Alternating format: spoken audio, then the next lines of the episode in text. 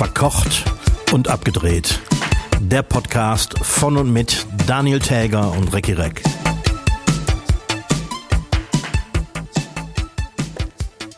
Außergewöhnlich wenig Wasser im Po. Hiermit begrüße ich alle Hörschaffenden zur 110. Folge Verkocht und Abgedreht. Mein Name ist Daniel Täger, mir gegenüber sitzt Recki Reck im Freistaat Eifel. Recki, der Po ist ungewöhnlich trocken jetzt schon. Meiner zum Glück auch. Das ist original, also der, der Einstiegssatz, äh, eine Überschrift aus dem Spiegel, ne? Äh, vielleicht Außergewöhnlich wenig Wasser im Po.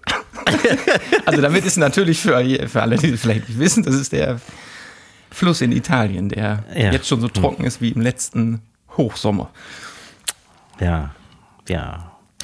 Ich kann mir nicht vorstellen, dass das ein, ein äh, Fehler ist, der dem Spiegel unterlaufen ist. Mein, ich habe auch dran gedacht, ob das vielleicht so ein ganz kleines, äh, so ein kleiner Versuch zum Clickbaiting war. Natürlich. Fand ich aber ganz schön. Also es ist natürlich nicht schön, dass da kein Wasser im Po ist. Es ist nicht schön, dass der Po im Arsch ist. Ne? ja, ähm, ich muss direkt mit dem Tipp der Woche einsteigen. Ja, hau rein. weil es, es brennt mir auf den Nägeln. Ist ein, ein, ein Serientipp, ist sogar gar kein Filmtipp, sondern ein Serientipp. Okay. In den letzten Tagen wurde öfter mal das Boot wiederholt. Der Film Die- von Das Original. das Original. Und ähm, dann habe ich auf Arte eine unfassbar geile Doku gesehen über die Dreharbeiten äh, von das Boot. Und den gab es ja, der ist ja ins, damals ins Kino gekommen und ist ja ziemlich gefloppt. Und selbst der, jetzt ist mir der Name entfleucht, der Autor von, dem, von der Romanvorlage, fand das ja auch gar nicht richtig gut. Weil das gar nicht so, wie er das wollte, als Antikriegsfilm, sondern fast so ein bisschen zu heroisch als, Ja. als Kriegsfilm dargestellt wurde. Dann kam, ich glaube, vier Jahre später kam dieser Director's Cut raus. Nee, zwei Jahre später, der dann nochmal 55 Minuten länger war. Und dann gab es ja den Sechsteiler im Fernsehen, der dann insgesamt fünfeinhalb Stunden lang ist. Den habe ich mir jetzt mal angeguckt. Wow. Und das, sind, das Boot hat man ja schon zigmal gesehen, ne? aber die, diese Serie ist es ja fast, es sind sechsmal 52 Minuten oder so, richtig gut. Den Director's Cut habe ich damals gesehen. In zwei Tagen habe ich, mir- hab ich mir das am Wochenende weg, weg, weggeguckt, weil, also, das, man geht nochmal so ganz anders in diese Zwischenmenschlichkeit in dieser Röhre ein und man, man ist wirklich so bei diesen, also da, ich habe da Schauspieler gesehen und Matrosen, die sind in keinen der anderen Versionen drin. Ja. Und so, so Nebenstories. Macht, macht richtig Bock. Wow. Mich überrascht dabei immer wieder, wie viel Material tatsächlich unter den Schneidetisch gefallen ist. Die haben 170 Tage gedreht. Was selbst für einen großen Hollywood-Blockbuster sehr viel zu viel ist. Also Ja. so 80 bis 100 Tage für so einen richtig fetten Film ist eigentlich eher so der Standard. Und damals noch auf Celluloid, ne? Also das musste ja auch noch alles bezahlt werden. Das Material. Ja, und das war, also die, der Film war sogar in der, in der deutschen Presse, der wurde richtig, also der Kinofilm, der wurde ziemlich zerrissen und da gab es, der gab's, also der Produzent, der in diesem Making-of, in, diesem, in dieser Doku auch viel spricht, ähm, die hatten damals richtig Angst, alle komplett pleite zu sein, weil, diese, weil dieser Film im Kino einfach komplett gefloppt ist. ja. Und äh, richtig rausgerissen hat es dann wirklich die Fernsehserie. Noch nicht mal der Director's Cut. Erstaunlich. Ja, müsste man sich eigentlich mal antun, wenn man die Zeit hat. Ja, und man vergisst doch immer, was für Leute da mitspielen. Ne? Jetzt, ich zähle mal nur so ein paar auf. Also Jürgen Prochnow, klar, als, als äh, Kommandant. Klaus Wennemann, Herbert Grönemeyer, Martin Semmelrogge, Uwe Ochsenknecht, Jan Fedder, Ralf Richter, Heinz Hönig, Sky Dumont. Also wie top besetzt dieser Film einfach auch war Ja. mit den ja noch sehr, sehr jungen Schauspielern. Ja, alle, die gerade groß im Kommen waren, irgendwie. Ja, und man denkt ja immer, also ein Hauptfigur ist ja im Prinzip Herbert Grönemeyer als Mhm. Kriegsberichterstatter, der zu Gast auf dem Schiff ist. Ja. Du kannst aber die 5,5 Stunden Version gucken und seinen kompletten Text passt auf ein Post-it. Er redet nicht. das fällt einem da auch immer so als auf. Der redet einfach, der hat keine Sprechrollen. Der guckt immer nur. Und ein, ein Fakt, einen lustigen, äh, muss ich noch dazu sagen. Die haben ja dieses, die Röhre im Studio nachgebaut, auf so eine Wippe quasi, dass man die Schräglagen und sowas alles nachsimulieren konnte. Und dann irgendwann passiert es in dem Film noch, dass die auf Grund laufen, dann läuft ja unfassbar viel Wasser, Wasser ins Boot und steht alles voll. Und die Drehtage waren jetzt auch jetzt nicht nur ein Drehtag, sondern das ging auch über Wochen, wo das ganze Boot voll Wasser stand. Und dann schwammen ja auch überall so diese Lebensmittel aus den Kombüsen und ne, die haben ja überall in dem U-Boot Lebensmittel versteckt gehabt um, oder, oder verstaut gehabt. Und das schwamm alles in dem Wasser. Und nach ein paar Tagen fing das an so zu stinken in diesem ganzen Brackwasser, wo die tagtäglich in diesem eiskalten Wasser drin rumschwimmen mussten, immer wieder auf Anschluss. Weißt du, was der Produzent gemacht hat? Der hat eine Pulle Kölnisch Wasser gekauft, eine Literflasche und hat die ins Wasser gekippt. um das so halbwegs erträglich zu machen. Aber wobei ich mich frage, wenn ich jetzt in 4711 spielen müsste.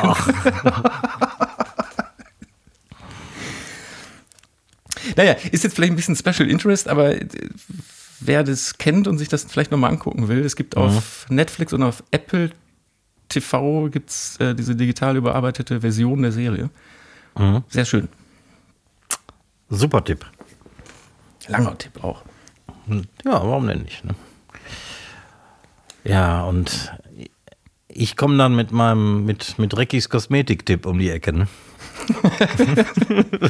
Weiß ja, hast, hast du rausgefunden, wie man sich doch billig schminkt? Ja. Ne, als, äh, als Koch brauchst du ja äh, mehr Handcreme als die meisten Leute Zahnpasta. Weil du ja immer irgendwie mit den Händen im Wasser bist, die 800 Mal am Tag die Hände wäscht und so. Und äh, ich habe jetzt die ultimative Handcreme entdeckt. Vaseline. Und ich habe sie alle gehabt. Ich habe sie alle ausprobiert. Äh, hergestellt in Köln. Lindesa Classic. Die beste Handcreme der Welt. Aber es ist eine Creme-Creme. So richtig aus der Tube. Also das ist auch, das sieht aus als äh, so vom Logo her, als gäbe es das schon seit Jahrhunderten. Aber habe ich erst kürzlich entdeckt. Und bekommt man überall oder ist das. Äh, ich glaube, in Apotheken und online kriegst du die. Im, so im, im DM-Markt oder so habe ich die noch nie gesehen. Aber wer weiß. Lindesa? Also, Lindesa. Mit Ist so eine weiß-gelbe Tube mit, mit L. Ach, vorne mit L. Vorne mit L. Ich verstehe die ganze Zeit W wie äh, äh, Wilhelm. Nee, Lindesa heißt, heißt die. Also. Lindesa wie Lilhelm. Genau. Okay. ja, außer Tube Ja, und äh, zieht sofort umgehend ein und kannst äh, wieder in der Nase bohren und am Handy spielen. Ist natürlich ein enormer Vorteil. Wir hatten das ja schon mal. Ich, ich creme mich ja so ungern. Egal wo Ja. jetzt. Ob im Gesicht oder Hand. Ich, äh, eben, weil, das, weil dann ist das alles so fettig. Genau. Und das tut die eben nicht, weil das ist so eine, so eine Bienenwachscreme, keine Fettcreme. Okay. Ja, ein guter Tipp. Und so kann man auch so ein kleines äh, Kölner Unternehmen ja noch mal ein bisschen unterstützen. Ja, auf jeden Fall, natürlich. Ähm, nächste Woche Ist wahrscheinlich ich gar kein, in- gar kein kleines Unternehmen, sondern gehört bestimmt Nestle, oder? Nee, ich glaube nicht. Also irgendwie äh, scheinen die recht unabhängig zu sein. Auch so eine altmodische Webseite und so. Und Cool. nächste Woche berichte ich vom Mascara von bin- Natürlich nicht. Ich hätte eine Frage an dich, ob das, ob das ein Tipp ist oder ob das kein Tipp ist. Ich Ja. habe nämlich, ist ja gerade Spargelzeit, haben wir schon festgestellt. Und ich habe letztens einen Tipp gelesen, wie der Spargel noch besser werden soll. Nämlich indem man den schält, die Enden abschneidet und die Enden und die Schalen vorab in dem Wasser mit Zucker, Salz, Butter, ein bisschen Zitrone schon mal, also schon mal das Wasser aromatisiert quasi und richtig so eine Viertelstunde in diesem Wasser kocht.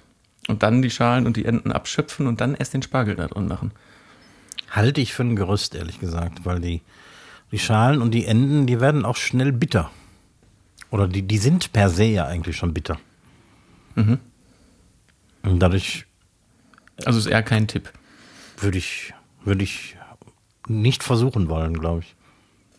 Also ich, deswegen habe ich dich jetzt gefragt, weil ich hätte auch gezweifelt, ob ich es überhaupt versuchen soll, weil so wie ich den Spargel mache und wie ich mein Wasser vorbereite, mhm. ist der Spargel top. Ich wüsste nicht, was da jetzt noch eben spargeliger werden soll. Und wenn zu spargelig ist ja auch nicht schön. Zu spargelig. Ne gut, streichen wir das. Kein Tipp, kein Tipp der Woche. Kein Tipp. Mein Tipp wäre es nicht zu versuchen. Gut, dann habe ich noch was gelesen. Ähm, vielleicht hast du eine Erklärung dazu. 80 Goldfische wurden äh, in Bayern aus einem Gartenteich geklaut. Was ja schon mal ein bisschen komisch ist. Drei mhm. Tage später waren 80 Goldfische in dem Teich. Und die Polizei steht vor einem Rätsel. Es fehlt nicht ein Fisch. Hm. Und der Besitzer kann sich das nicht erklären, die Polizei kann sich das nicht erklären. Warum leiht sich jemand für drei Tage 80 Goldfische aus? Vor allem, wie zählst du 80 Goldfische im Teich? Die stellen sich ja nicht nebeneinander auf zum Durchzählen. Ja, aber man kann die ja schon in mit Kescher dann in so einen Eimer füllen und zählen, glaube ich. Ja, viel Spaß dabei.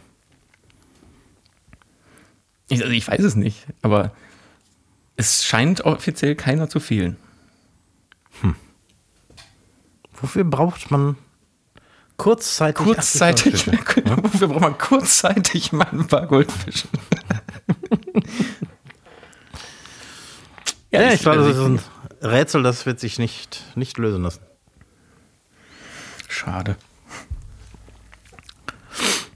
Und dann noch eine, eine Sache, die ich dich mal fragen wollte, weil du da zu dem Zeitpunkt schon ein bisschen älter warst. Gestern war der 37. Äh, Jahrestag vom Tschernobyl-Unfall. Mhm. Und ich war da halt zwei. Habe das dementsprechend nicht wirklich mitbekommen und auch nur aus Erzählungen, dass ich dann da nicht in den Sandkasten durfte und sowas. Wie hast du mhm. damals dieses, ähm, wie hast du das miterlebt? War das 86? April 86, ja. April 86. Im April 87 war ich, das war mein Abi-Jahrgang. Also bevor ich zur Abi-Prüfung gegangen bin, glaube ich, war das, bin ich mit meinem Vater und meinem Onkel nach Bosnien gefahren und äh, haben da, mein Onkel kannte da irgendwelche Franziskanerpater und wir haben da in Klöstern gepennt und Slivovitz gesoffen und so. Und da war ein großes Thema, in Deutschland äh, immer noch auf jeden Fall, ähm, dass man Dinge aus dem Garten oder aus der Landwirtschaft möglichst nicht essen sollte. Wann war ihr da?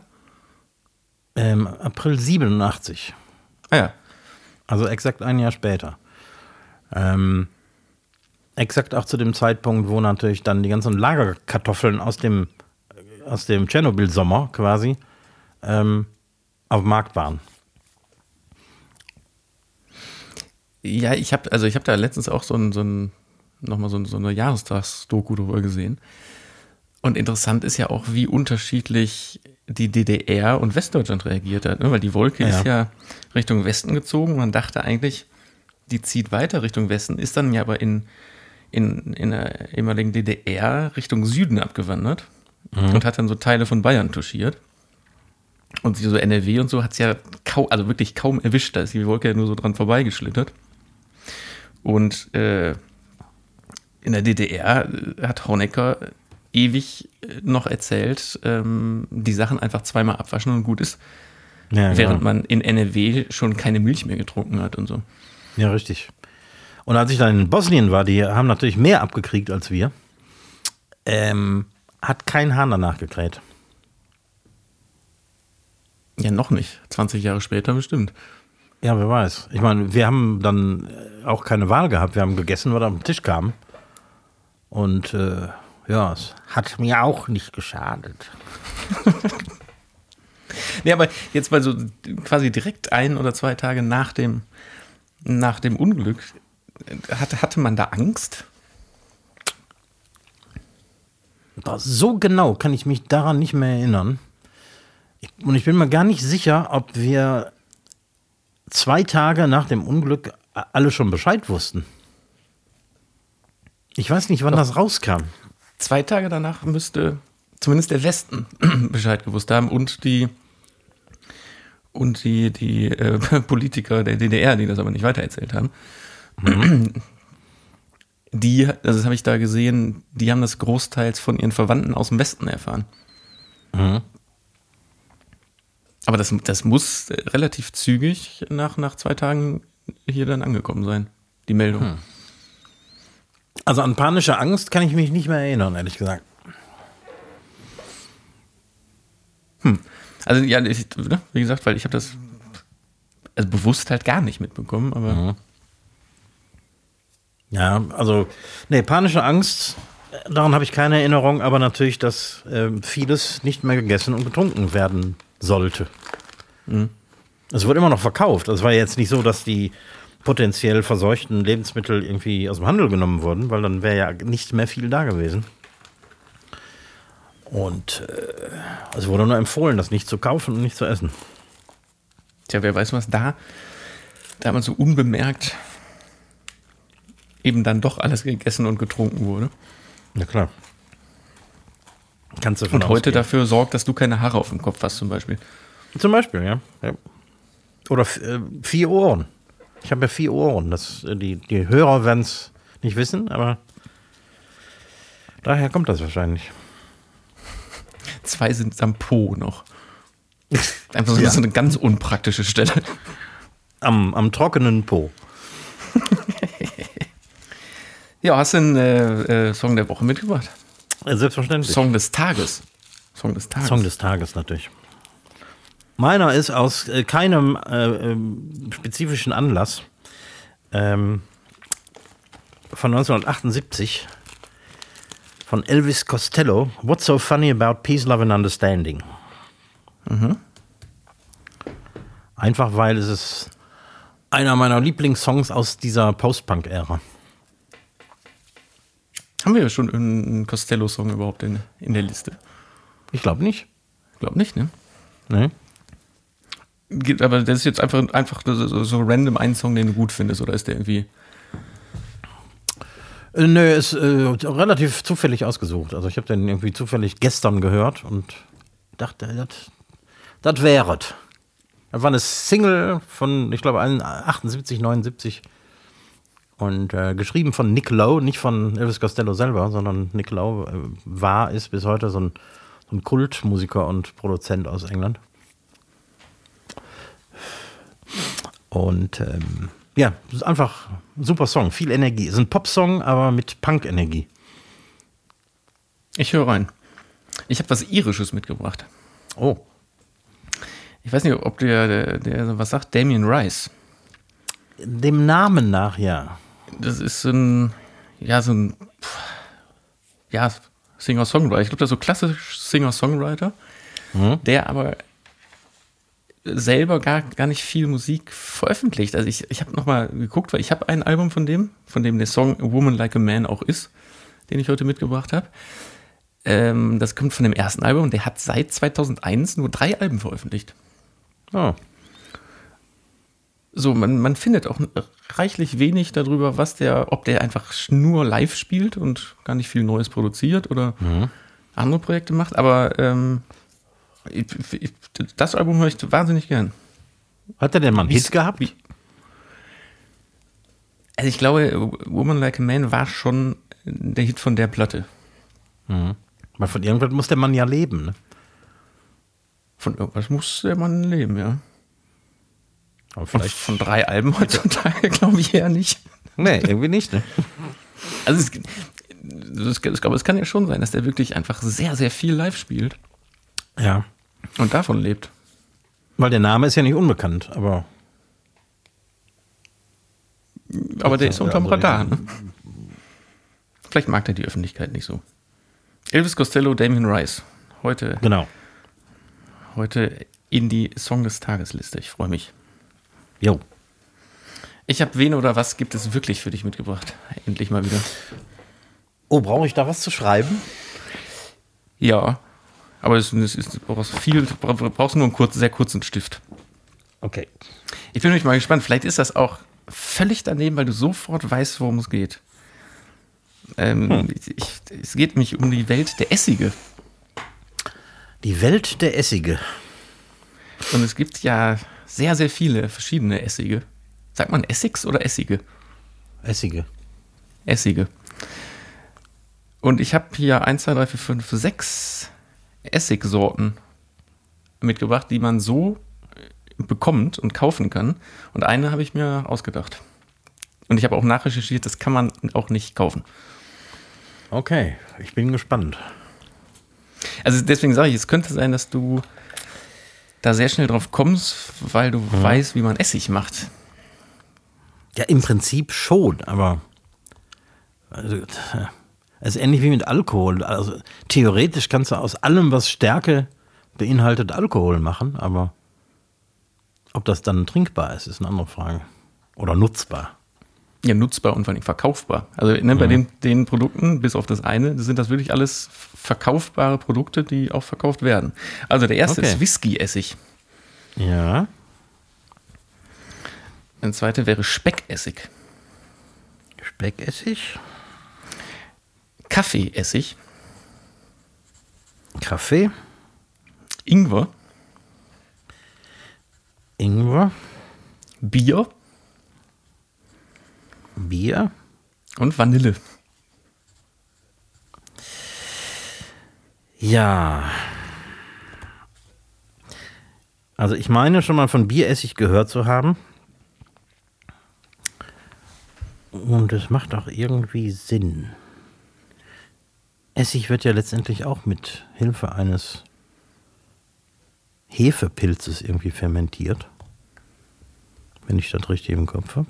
Ja, es gibt drei verschiedene Ansätze. Einmal genau, einmal mit ähm, also es gibt, ob es jetzt stärkehaltig, flüssig, also so Früchte oder flüssige Sachen, gibt es drei verschiedene Ansätze. Aber irgendwie hat das alles mit Fermentation zu tun, ja. Ja, genau, genau. Und klar, Früchte sind klar, weil Früchte enthalten Zucker. Ähm, was ja auch nichts anderes als Stärke ist. Ähm, also ich würde sagen, Bier, Bieressig gibt es und Ingweressig auch, weil ob du jetzt eine Frucht nimmst oder Ingwer, das macht schon Sinn. Ähm, Die Frage Vanille. nur, wofür braucht man das? ja, keine Ahnung. Aber so ein, so ein Essig hat ja auch verschiedene Geschmacksrichtungen. Das heißt, ein Apfelessig hat ja durchaus was von Apfel. Ähm, Im Vergleich zu einem Weinessig, der ja eine völlig andere Geschmacksrichtung ist. Ähm, aus dem Grunde sage ich auch, Whisky-Essig gibt es auch. Wenn es auch eine Verschwendung ist. Ähm, Vanilleessig finde ich komisch, weil Vanille ist ja mehr so ein Stoff, der zum Aromatisieren genommen wird. Also man könnte jeden Essig mit Vanille aromatisieren, aber aus Vanille Essig machen wäre erstens ein ausgesprochen teures Vergnügen, weil du ja viel Vanille brauchst. Ähm, wobei Vanille selber ist ja auch schon fermentiert. Also ähm, zumindest als Essigansatz zum Beispiel ist das vielleicht möglich. Ich, ich sag mal, Vanilleessig gibt's auch. Ähm, bleiben noch Speck und Kaffee.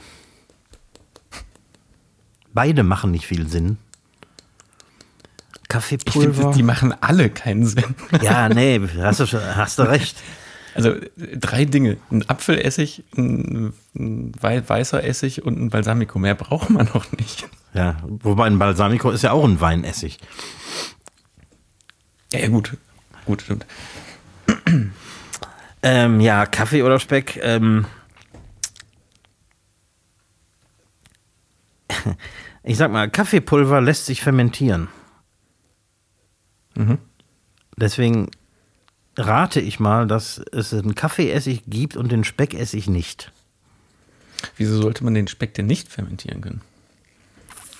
Und der fängt doch vorher an zu schimmeln. Schmeckt dann noch blöder, ne? Ja. Ja, hast du vollkommen recht. ja. Ich dachte mir, weil, weil du so gerne Speck isst, hoffst du und glaubst dann, dass es auch einen Speckessig gibt. Speckessig. nee, kann ich mir nicht gut vorstellen, ehrlich gesagt. Nee, aber jetzt mal, jetzt immer wirklich, ich war auf so, so, gibt ja so Spezialessig-Versandshops. Da findest du einen Scheiß. Und tatsächlich, das äh, Vanilleessig unfassbar teuer, aber ist ja klar, durch die Menge, die man da drin braucht. Ja klar, Vanille ist überhaupt so scheiße teuer geworden, dass ich das in der Küche kaum noch benutze. So ein schönes Safranessig wäre vielleicht auch was. Ja. Bei Safran musst du auch aufpassen. Da wird nämlich viel Schindluder mitgetrieben. Irgendwelche gefärbte Scheiße, die als Safran verkauft wird. Ja, aber das enttarnt man doch sofort. Das schmeckt doch dann noch nichts. Ja, ja, merkst du aber erst, wenn du es dann irgendwo in der Flüssigkeit hast oder so. Achso. Äh, Lohnt sich das in der, in der Gastro mit Safran zu arbeiten? Boah, in winzigen Mengen. Also Saf Safran ist ja ähm, sehr äh, ähm, effektiv. Das heißt, wenn, du brauchst ja nur so ein paar Fäden, um irgendwie einen Topf Reis damit einzufärben und zu aromatisieren. Also ähm, es ist zwar teuer im Kilopreis, aber du brauchst nicht viel davon. Während das, Vanille das zum ist Beispiel. so, dass man das schon auch benutzen kann und dann in die Karte schreiben und dann kannst du einen Euro mehr nehmen und dann wird das auch honoriert. ja, ich glaube, da geht es tatsächlich nur um ein paar Cent. Nicht mal um einen Euro mehr oder so. Aber Vanille dagegen ist wirklich, also eine, ich meine, wenn du im Supermarkt Vanille kaufst, da kriegst du eine Vanillestange im Glasröhrchen für 4 Euro irgendwas. Ja. Genau, in, in diesem, in diesem Reagenzglas. Ne? Ja, genau. Hm. Das ist kaum noch bezahlbar. Ja, aber frische Vanille ist schon geil. Das stimmt. Und äh, kleiner äh, Nebentipp äh, der Woche. ähm, wenn du die Vanillestange zum Beispiel in einer Milch oder in einer Sahne hattest, um das Aroma abzugeben, hast vorher die Kerne rausgekratzt natürlich, wie man das so tut, stell dir ein großes äh, Glas mit Deckel mit Zucker drin parat und stopf da deine wieder getrockneten Vanillestangen rein und damit machst du dir den geilsten Vanillezucker überhaupt. Einfach durch das ausgelatschte, Jupp. aus die, was ist das, Schote, die man Die da Schote. reinsteckt. Einfach ein großes Glas Zucker.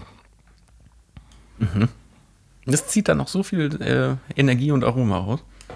Ja, ich meine, je, je mehr Vanillestangen du da reinsteckst, umso besser natürlich, aber ähm, das bringt was. Und ist nicht vergleichbar mit diesem Dr. Oetker Vanillezucker aus der, aus der Tüte. Ich wollte jetzt gerade mal fragen, so ganz doof. äh, Vanillezucker ist einfach Zucker, der mit Vanille, der Vanillearoma angenommen hat und dann klein geschreddert. Wie richtig. Aber ich glaube, dieses, dieses billige Backzeug äh, äh, äh, Zeug ist, äh, das ist nur Aroma. Also äh, künstliches Vanillearoma. Ja, das schmeckt, also ich finde künstliche Vanille schmeckt man ja sofort. Das ist irgendwie viel zu blumig. Ja, und äh, also ich finde das, genau, hast vollkommen recht, die, also das, was man eigentlich als Vanille kennt, ist meistens eben nicht Vanille. Ja, genau. Mhm. Also ich, ich habe da irgendwann mal so ein, so ein, wie heißt das, Panna Cotta Mhm. gemacht mit, mit frischer Vanille. Und das, also da habe ich das Jahre her, aber da habe ich zum ersten Mal frische Vanille benutzt, und, wo ich so dachte, ach so, so geil kann Vanille schmecken. also äh, werde ich sicherlich vorher schon mal gegessen haben, aber da dann bewusst irgendwie einmal gemerkt, wie geil das schmeckt. Ja, klar. In diesen billigen Vanillejoghurts zum Beispiel oder Vanillepudding und so, da ähm, ist auch keine echte Vanille drin. Das ist auch alles nur ähm, künstliches Vanillearoma. Und um diese, diese schwarzen Stippen zu erzeugen, wird äh, teilweise äh, Holzkohle genommen, damit das nur so aussieht, als wäre da echte Vanille drin. So ein bisschen Asche. Ja, praktisch Asche. Ist lebensmitteltechnisch zugelassen. Aber äh, man, einem wird doch was Falsches suggeriert schon wieder. Ja, sicher. Klar. Und es steht ja sogar drauf Vanillejoghurt. Ja, aber ich, aber ich dachte, guck mal, so, so Fleischersatzprodukte dürfen ja nicht so heißen wie das Original. Mhm. Aber da ist das dann schon wieder in Ordnung. Anscheinend, wenn da Vanillearoma drin ist, darf das Vanillejoghurt heißen. Wobei das eigentlich heißen müsste, äh, Joghurt mit Vanillegeschmack. Und Holzkohlestückchen. Und geschredderten Holzkohlestückchen. Lecker. Hast du noch News?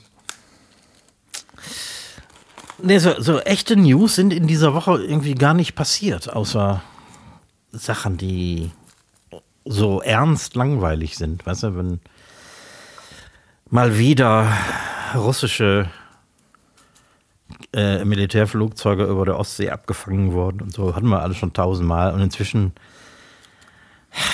kräht da auch kein Hahn mehr nach. Ne? Ist ja auch total langweilig, so ein Krieg. Ja. Nein, gehört hier auch aber einfach auch nicht rein in der, in der nee, Gänze. nee, nee.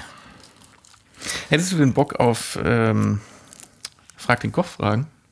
Oh, immer, gerne, gerne. Ich habe dir ja letzte Woche erzählt, dass ich welche von, von mir von, hab von ChatGPT schreiben lassen, Ja, genau. die ich in der letzten Woche nicht, ähm, wo wir keine Zeit mehr für hatten. Und eigentlich hatte ich mir für heute überlegt, weil es sind fünf Fragen, dir dann nachher die Aufgabe zu stellen, welche davon äh, äh, quasi von der KI geschrieben wurden und welche von mir.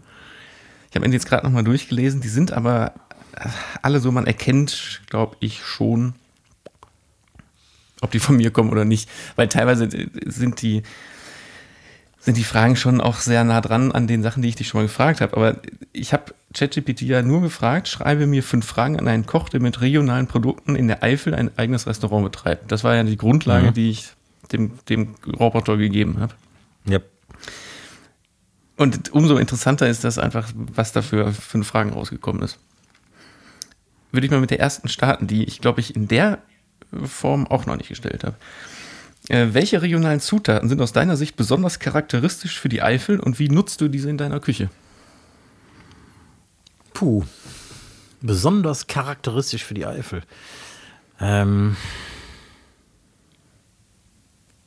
Das, ist eine schwierige Frage, weil charakteristisch für die Eifel ist fast gar nichts. Denn äh, traditionell äh, wächst ja hier nichts. Also der Boden ist zu karg, die Winter sind zu kalt.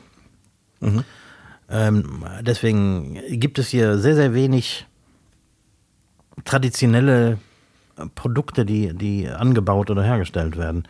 Ähm, ähm, was allerdings tatsächlich traditionell hier ist, sind die, die Obstler, die in der Mittel- und Südeifel gebrannt werden. Hier gibt es unheimlich viele äh, ähm, äh, Schnapsbrennereien. Und seit die Lizenzen frei vergeben werden dürfen, gibt es sogar noch mehr. Also es gibt inzwischen auch Gin-Brennereien und es gibt sogar einen, einen Whisky-Macher und so. Aber Gin gibt es mittlerweile in Köln Ja. äh, mehr als, als Altglascontainer. Also. Gin, Gin-Brennereien. An jeder Straßenecke gibt es hier einen eigenen Gin. das ist ja auch relativ einfach, weil Gin ist ja nichts anderes als aromatisierter Doppelkorn. Ich bin mir nicht mal auch nicht. sicher, ob sich diese ganzen Gin-Brennereien oder Gin-Hersteller, ob die tatsächlich selber brennen. Das möchte ich stark bezweifeln. Weißt du, die kaufen dann äh, Korn beim, beim Aldi ein.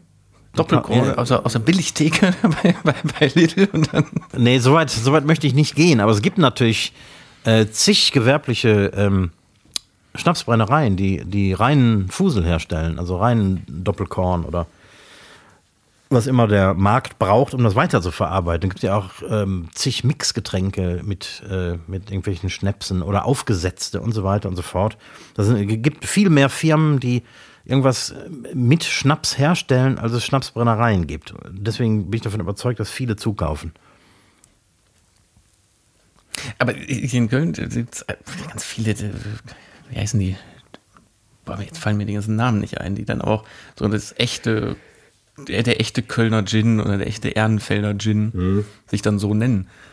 Ist dann aber wahrscheinlich die gleiche Finte wie mit dem Vanille, ne? Ist ja. hier zusammengefertigt mhm.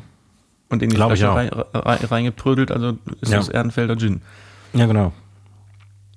Hm. Ich habe ich hab mal ähm, so am Rande, ich hab, war mal auf einer äh, Führung bei der Taliska ähm, Whisky Schmiede auf der Isle of Skye.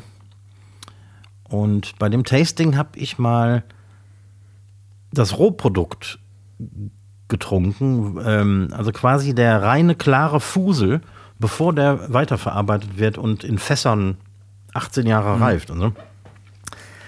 Das war nichts anderes als Trippelkorn. Was äh, heißt, äh, ist das dann dreifach gebrannt oder genau. zweifach bei Doppel? Genau, ja. Es gibt den einfachen Korn, das ist der, der billigste, den kriegst du beim Aldi schon für ein paar Euro. Äh, der hat ja, da weniger. An der, an der Kasse packe ich mir immer die kleinen Fläschchen noch immer noch so aufs Band. Ja, genau, genau den. Äh. den kann ich aber auf dem Parkplatz, kann man die schon mal so, so, so wegschnasseln. ja, genau. Riecht ja auch keiner an deinem Atem, weil das ist nee, ja ähnlich wie, wie Wodka, ist ja quasi geruchslos. Ja, und dann äh, gibt es den Doppelkorn, der wird doppelt gebrannt und dann, ähm, beim Brennen ist ja auch immer der Vorlauf und der Nachlauf wichtig. Die, äh, also die, ähm, das ist ja immer der schlechte Teil des Brennvorgangs. Und äh, am Ende hast du dann natürlich viel weniger übrig, wenn du doppelt gebrannt hast. Und wenn er dreifach gebrannt wird, hast du dann natürlich nur noch das, das Jute-Zeug. Wohingegen bei der, bei der Obstler-Herstellung äh, wird tatsächlich die Maische äh, destilliert. Also da kannst du gar nichts zukaufen. Sondern du musst das, das schon selber machen. Das Obst wirklich in, kommt in Wasser und, und wird Alkohol zugefügt, oder wie geht das? Ähm, nee, da wird kein Alkohol zugefügt. Da wird irgendwie ähm, das Obst gemeischt und der Zucker verwandelt sich in Alkohol und das Ganze wird dann destilliert. Daraus wird dann quasi reiner Obstler. Jetzt haben wir wahnsinnig viel über Schnaps gelernt. Ja. Zurück zur Frage, was charakteristisch für die Eifel ist. Schnaps. Schnaps, die Antwort. auf jeden Fall. Ob, speziell Obstler, ja, ist richtig. Ähm, und ansonsten, heutzutage gibt es natürlich viele, nicht viele, aber ein paar ähm, äh, zum Beispiel Ziegenhöfe, die Käse herstellen. Weil Ziegen sind ja sehr, äh, wie soll ich sagen, brauchen nicht so viel äh, äh, äh, fette Wiesen und so und die kommen hier ganz gut klar und deswegen kann man hier ganz gut Ziegen halten, aus denen dann Käse hergestellt wird. Okay, aber um die Qualität der Frage dann jetzt mal zu beurteilen, nicht ganz so gut, weil die KI hätte wissen müssen, dass es nicht wirklich was Charakteristisches gibt. Ne? Ja, ne? Ja. Also man könnte das jetzt weiterführen, so charakteristische Gerichte. Die gibt es ja bestimmt in der Eifel.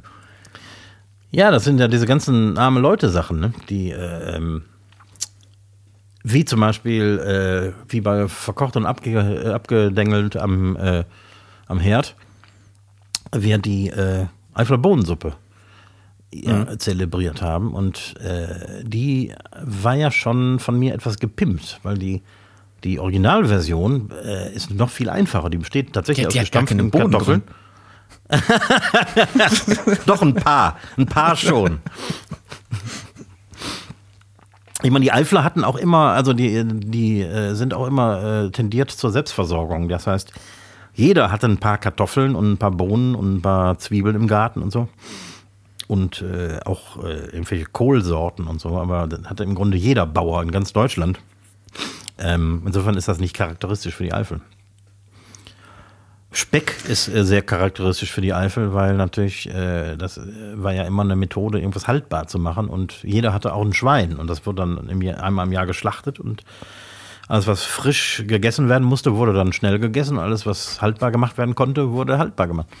Dieses arme Schwein, was einmal im Jahr geschlachtet wird. Ja, das, das, das tut doch jedes weh. Jahr wieder. Jede, jedes Jahr aufs Neue wird dieses arme Schwein geschlachtet.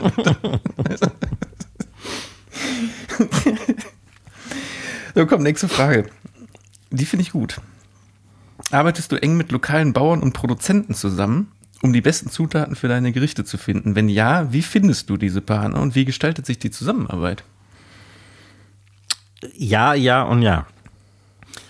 Ähm, ich arbeite zum Beispiel mit einem einzelnen Gemüsebauern zusammen. Und das, was der vom Acker holt, gibt es dann sozusagen bei mir auf dem Tisch oder in der Küche.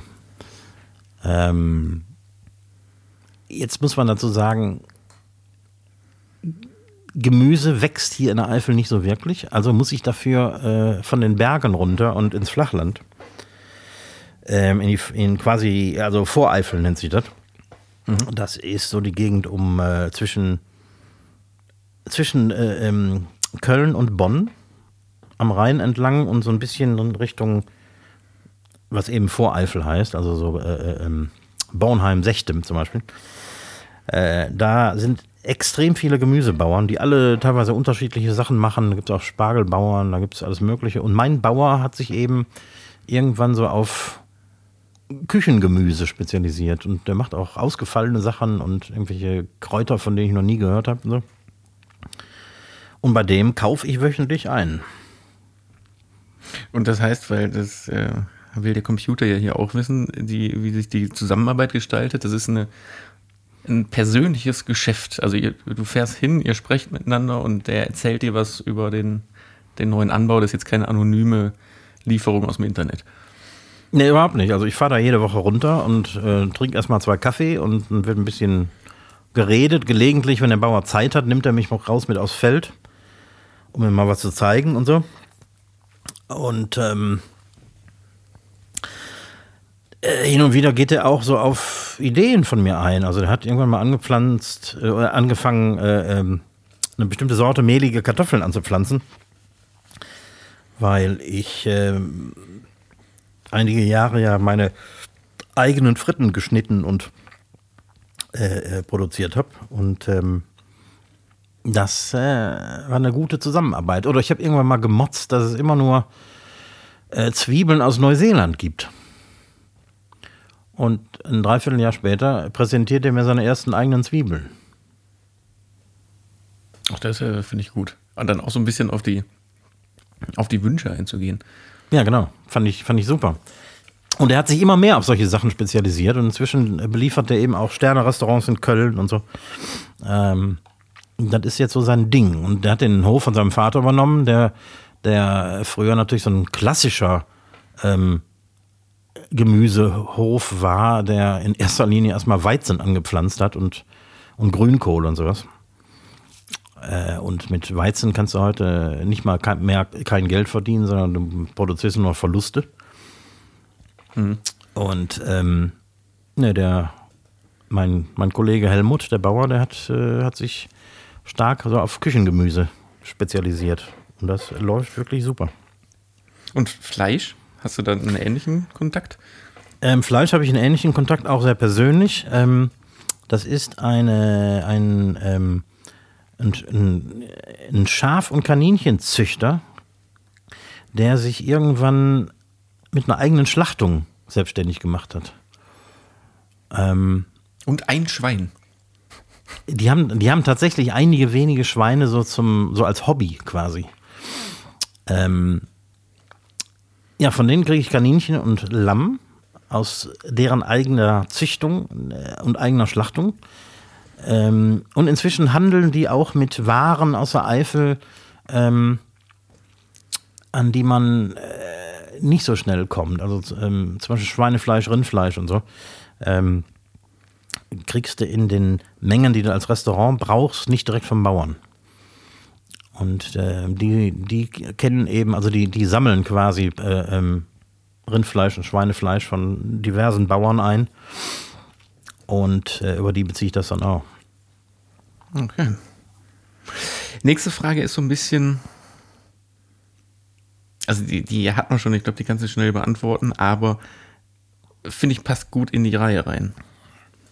Wie entwickelst du neue Gerichte und Menüs? Lässt du dich von saisonalen Angeboten oder anderen Faktoren inspirieren? Ja, im Großen und Ganzen schon. Also wenn ich vorab äh, vom Bauern höre, was der gerade so vom Acker holt, plane ich natürlich damit. Und dann gibt es auch immer wieder mal neue Ideen. Teilweise hat er Gemüse, mit denen ich noch nie gearbeitet habe. Und dann reden wir darüber, was man damit machen könnte und so. Und dann entstehen auch spontan irgendwelche Gerichte, beziehungsweise Teilgerichte. Also Gemüse ist ja oft eine Beilage, zwar eine wichtige Beilage, aber eine Beilage. Und ähm, so Zubereitungsarten, alles, was man so noch nicht ausprobiert hat, mit Gemüse, die man noch nicht kennt und so. Und ähm, ja, da kommen, kommen immer irgendwelche interessanten Sachen zusammen. Aber was ist denn zum Beispiel so ganz blöd Blattsalat? Gibt es doch nicht zwölf Monate im Jahr, oder? Nee, das ist mit die einzige Sache, die ich wenige Monate im Jahr tatsächlich äh, aus dem Import beziehen muss, weil Salat äh, will der Gast immer haben. Mhm. Und ich habe einen Winter mal konsequent durchgezogen, keinen Salat anzubieten, sondern nur so Krautsalat und so. Da habe ich eine Menge Klagen hören müssen. Also der klassische Salat bestehen aus Blattsalat, Gurken und was weiß ich, was da alles drin ist, der ist sowas von ein Muss in der Gastronomie. Da komme ich nicht umhin.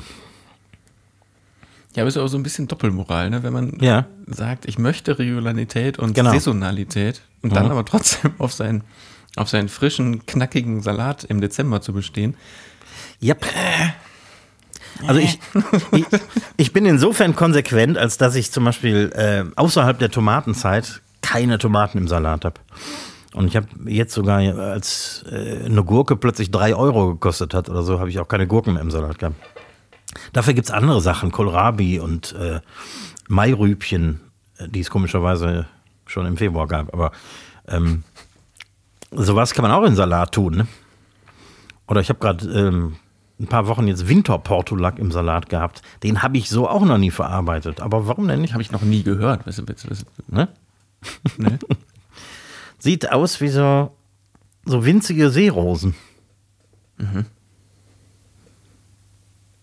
Aber schmeckt. Schmeckt. So leicht bitter. Kann man alles in den Salat schmeißen. Ja, damit wären wir schon bei der vierten Frage, die damit schon fast beantwortet ist. Wie gehst du mit den Herausforderungen um, die sich aus der Nutzung von regionalen Lebensmitteln ergeben können? Zum Beispiel bei der Beschaffung oder Verarbeitung? Ähm, zum Beispiel gibt es eine Wildsaison und es gibt eine Saison, in der es kein Wild gibt. Äh, die Jagdsaison ist ja fest reguliert. Das heißt, ähm, du kannst zwar ganzjährig Wildschwein schießen, aber du wirst nicht viele davon finden, teilweise. Im Moment zum Beispiel ist es ähm, ganz schwierig, einen Wildschwein zu schießen. Und ansonsten hast du äh, im, zwischen Herbst und Februar hast du die Saison auf, äh, für Rotwild und, äh, und Rehwild. Und dann nochmal eine kurze, glaube ich, im August. Ähm, und außerhalb dessen gibt es eben kein Wild. Und genauso verhält sich das mit anderen Sachen auch. Ich meine, Lamm, äh, Schwein gibt es natürlich ganzjährig. Ähm, gewisse Gemüse gibt es eben nur im Sommer. Tomaten gibt es nur im Sommer. Ähm, ja, das ist so ein. Damit geht man dann eben um. Man sich eben eine. Man, man, man kann aus dem Grund alleine schon keine Speisekarte haben, die in Stein gemeißelt ist, sondern man muss dann eben teilweise wöchentlich ein bisschen improvisieren.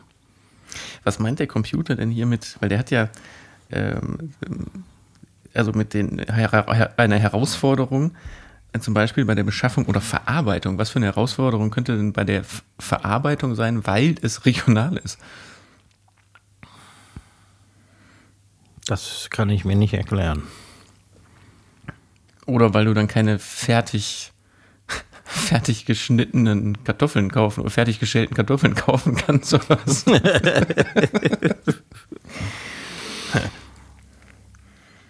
Ja, da, pass ist auf, die, letzte, da ist die KI wohl etwas übers Ziel hinausgeschossen. letzte Frage. Was würdest du jemandem empfehlen, der zum ersten Mal dein Restaurant besucht? Gibt es ein besonders beliebtes Gericht oder etwas, das die Besonderheiten deiner Küche besonders gut rep repräsentiert? Och, da gibt's vieles, aber wer so die Alfler Küche nicht kennt, der sollte unbedingt äh, die Nettersheimer Knudeln probieren. Unsere hausgemachten Mehlnocken mit Speck und Zwiebeln. Hätte ich jetzt auch vorgeschlagen. Ja, wie, wie, wie bewertest du jetzt diese fünf Fragen? Also ich, ist schon nicht schlecht, ne? Ja, ist schon nicht schlecht. Ähm, Also ich meine, und, und viele der, der Fragen hatten wir schon oder haben- sind jetzt einfach schon erzählt und erklärt. ja, ja. Aber wenn das jetzt eine fremde, vielleicht hätte ich noch oben rein in die, in die Aufgabe, in die Aufgabenstellung reinschreiben können, dass wir äh, äh, seit 110 Folgen viel auch über dein Restaurant reden. Ob der dann gecheckt hätte, dass das wahrscheinlich schon alles geklärt ist. Und Hätte der sich vielleicht erstmal sämtliche 110 Folgen angehört. Ne, 109 bis dahin. ne, eigentlich sind die Fragen ganz clever irgendwie. Man merkt nur, dass ähm, ChatGBT sich so eine Eifel nicht auskennt. Das, das merkt man wirklich der Sache an. Ne? Also, das ist algorithmisch, klar mit diesen Produkten, weil die Keywords in meiner Aufgabenstellung ist ja Regionalprodukt, also regionale Produkte, Eifel und eigenes Restaurant. Mehr, also und Koch halt. Ja. Und die vier Begriffe äh, hat er ja irgendwie zusammengefriemelt. Aber ja schon auch darüber hinaus, weil Zusammenarbeit mit, mit Bauern oder Produzenten, da muss er erstmal drauf kommen. Ja, stimmt. Na, ist schon gar nicht so doof. Jetzt kommt ja bald die nächste Versionsnummer von, von äh, ich glaube, Version Punkt 4 oder so raus, die ja um ein Vielfaches äh, schlauer sein soll noch. Jetzt nicht nur so ein bisschen, sondern so um ein viel, Vielfaches. Erleben wir vielleicht gar nicht mehr, weil dann schon die Weltherrschaft übernommen wurde. Von der Version 3 oder was? Nee, wir, wir leben dann schon, die Folge 111 machen wir schon aus einer virtuellen Welt, die von Version 4 geschaffen wurde. Die machen wir gar nicht mehr selber. Nee, wir denken, aber wir machen die selber, machen wir aber gar nicht. Genau. Ach, gruselig. Also ich finde es ja, ich ja einerseits total spannend und lese da irgendwie gern Sachen drüber. Aber ich finde es auch, wie viele andere Menschen, ja auch echt gruselig. Ja, ist schon komisch. Wenn sich die, die ganze Kiste verselbstständigt irgendwie. Das ist ja die Angst. Das ist die Grundangst, die aber natürlich auch durch so Science-Fiction-Sachen immer geschürt ist, ne? Ja, ja. Und dann so die, die alltäglichen Ängste. Ich meine, ich als Koch brauche wahrscheinlich keine große Angst zu haben, durch künstliche Intelligenz ersetzt zu werden. Aber es gibt eine Menge Berufe, ähm, die man dann nicht mehr braucht. Wenn das alles so ausgereift ist. Ja, es kommt darauf an, wie weit das ausgereift ist. Ich, ich habe aber jetzt schon von einigen Leuten gehört, die sich sogar jetzt schon mithilfe von ChatGPT den Arbeitsalltag erleichtern. Davon habe ich auch gehört, ja. Und das, das macht die Sache wiederum interessant. Also zum Beispiel Autoren, die sich erstmal ein Grundgerüst schreiben lassen und dann quasi diese Version überarbeiten. Ja. Oder ähm, die Bearbeitung von ähm, Bewerbungsgesprächen mit Hilfe von künstlicher Intelligenz. Habe ich mal was drüber gelesen. Gerade wo große Mengen an Bewerbungen eingehen. Ach, dass man denen das äh, füttert quasi, die Mhm, genau. Bewerbung. Ja, aber da fehlt ja, nee, und das glaube ich funktioniert schon wieder nicht. Weil ich, wenn ich Bewerbungen lese, kann ich da reinfühlen. Aus Erfahrung. Mit dem Foto und der Bewerbung und dem Text und äh, in dem, wie das gemacht ist. Es stimmt nicht immer, aber habe ich schon immer eine Person vor Augen. Und Ja. ob sich das lohnt, die einzuladen. Aber du Das kriegst kann so eine natürlich, KI nicht. das ist richtig, aber du kriegst natürlich auf eine Stellenausschreibung auch nicht 5000 Bewerbungen. Ne? Nee, das stimmt. Na klar, aber um das vorab zu sieben, warum nicht? Ja, oder äh, anderes, was ich gehört habe, Grafiker, die sich erstmal ein, ein, keine Ahnung, ein Grundgerüst von einem Logo zum Beispiel, Ja. sich Macht einfach Sinn. fünf Logos mal machen lassen und dann gucken, oh, guck mal, das, das geht in die richtige Richtung, das arbeite, arbeite ich jetzt mal richtig aus. Kann ich mir vorstellen. Also ja, also wie gesagt, fasziniert wie ein bisschen bang bin ich. Ja. Aber hatten wir nicht auch alle Angst vom Internet? Ich nicht, ich bin da ja. Nee, hatte ich nie. Ich hatte am Anfang immer Angst vor der Telefonrechnung. Als du noch pro Minute gezahlt hast per Analogtelefon. Exakt.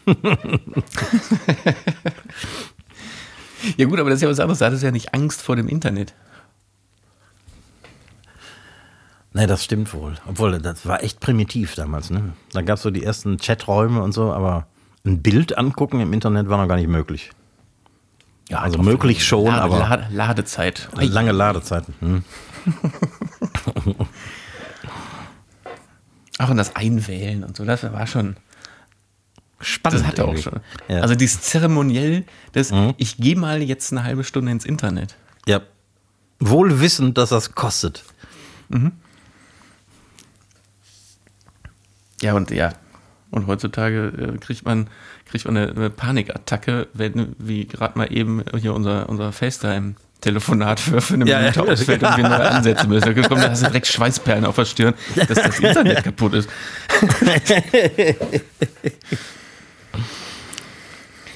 ah je. Sollen wir, sollen, wir mal, sollen wir mal zum Ende hier kommen? Ja, machen wir einen Deckel drauf, ne? Ja, mal, mal hinlegen jetzt. Äh, sch- Schön am Donnerstagmorgen hier mal, mal hinlegen. Ja, wird Zeit. Ja, wer es noch nicht getan hat, äh, die äh, Eifler äh, Bunnesupp, Bohnensuppe, schön nachkochen, die eben erwähnte. Ja. Kann man, kann man, äh, kann man auch äh, verfeinern, kann man auch noch ein bisschen, bisschen Sachen mit reinschmeißen. Total lecker. Ich stehe, ich bin ja ein totaler Eintopf-Fan. Ne? Ich, ich glaube, ich wüsste keinen Eintopf, den ich scheiße finde. Hm, stimmt. Ich wüsste auch keinen. Also so klassisch Erbse muss ich nicht unbedingt haben. Bei so einer Erbsensuppe aus der Gulaschkanone. Das ist geil. Aber die, die, diese, diese braungrüne Genau. Hm? Ah, ja, genau, die nämlich eben, das, das brauche ich nicht unbedingt. Aber ansonsten kannst du mir alles äh, in einen Eintopf, äh, aus, aus einem Eintopf rausholen, esse ich. ja, und ist auch, ist auch praktisch zu kochen, ne? Ist halt nur ein Topf. Wenig Abwasch, das stimmt. Jude, gut. Nächste Woche jetzt kein verkocht und abgedreht am Herd, aber dafür sind wir wieder da nächsten Donnerstag. Ja. Oder auch nicht. Wenn uns die künstliche Intelligenz ersetzt hat Ach, genau. und wir nur noch glauben, den Podcast produziert zu haben, dann weiß keiner mehr gar nichts. Ja, vielleicht war das jetzt auch schon die Version 4. Man weiß es nicht genau. Ja, man weiß es nicht. Waren wir es oder nicht? Ra ratet. Bei den schlechten Fragen. Aber, genau, dann müsste, müsste, ganz kurz, dann müsste, aber der ChatGPT müsste sehr schlau gewesen sein, wenn der selber fiktive Fragen über sich dir gestellt, also sich selber gestellt hätte, um zu testen, wie gut seine eigenen Fragen sind. Ja, aber wer sagt, dass ChatGPT dumm ist? Vielleicht ist es so schlau. Oder vielleicht hat es einfach nur um, also das war die Version 4, die diesen Podcast eingesprochen hat und äh, generiert wurde. Die hat aber für die Fragen noch Version 3 benutzt, damit man merkt, dass es noch nicht so ganz perfekt ist. Genau, genau, genau. Und ganz aufmerksame Hörer werden vielleicht gemerkt haben, dass heute mein Stuhl kaum gequietscht hat. Ist mir tatsächlich nicht aufgefallen. Hast du, hast du, hast du einen neuen Stuhl? Nein, ich, ich bin es ja nicht mehr wirklich selber. Ach so. Außergewöhnlich Wasser, wenig Wasser im Po, ich sag's dir. Hm? Vielleicht liegt's da. In diesem Sinne, ich äh, verabschiede mich mal, wünsche allen einen, einen, weiterhin guten Verlauf. Bis nächste Woche. Letzte Worte gehen an Recki Reck. Tschüss. Jo, madet die Hut, schwenkt die Hut. Und jetzt kann ich's auflösen. Mein Stuhl quietscht immer noch. Bis die Tage. Tschö.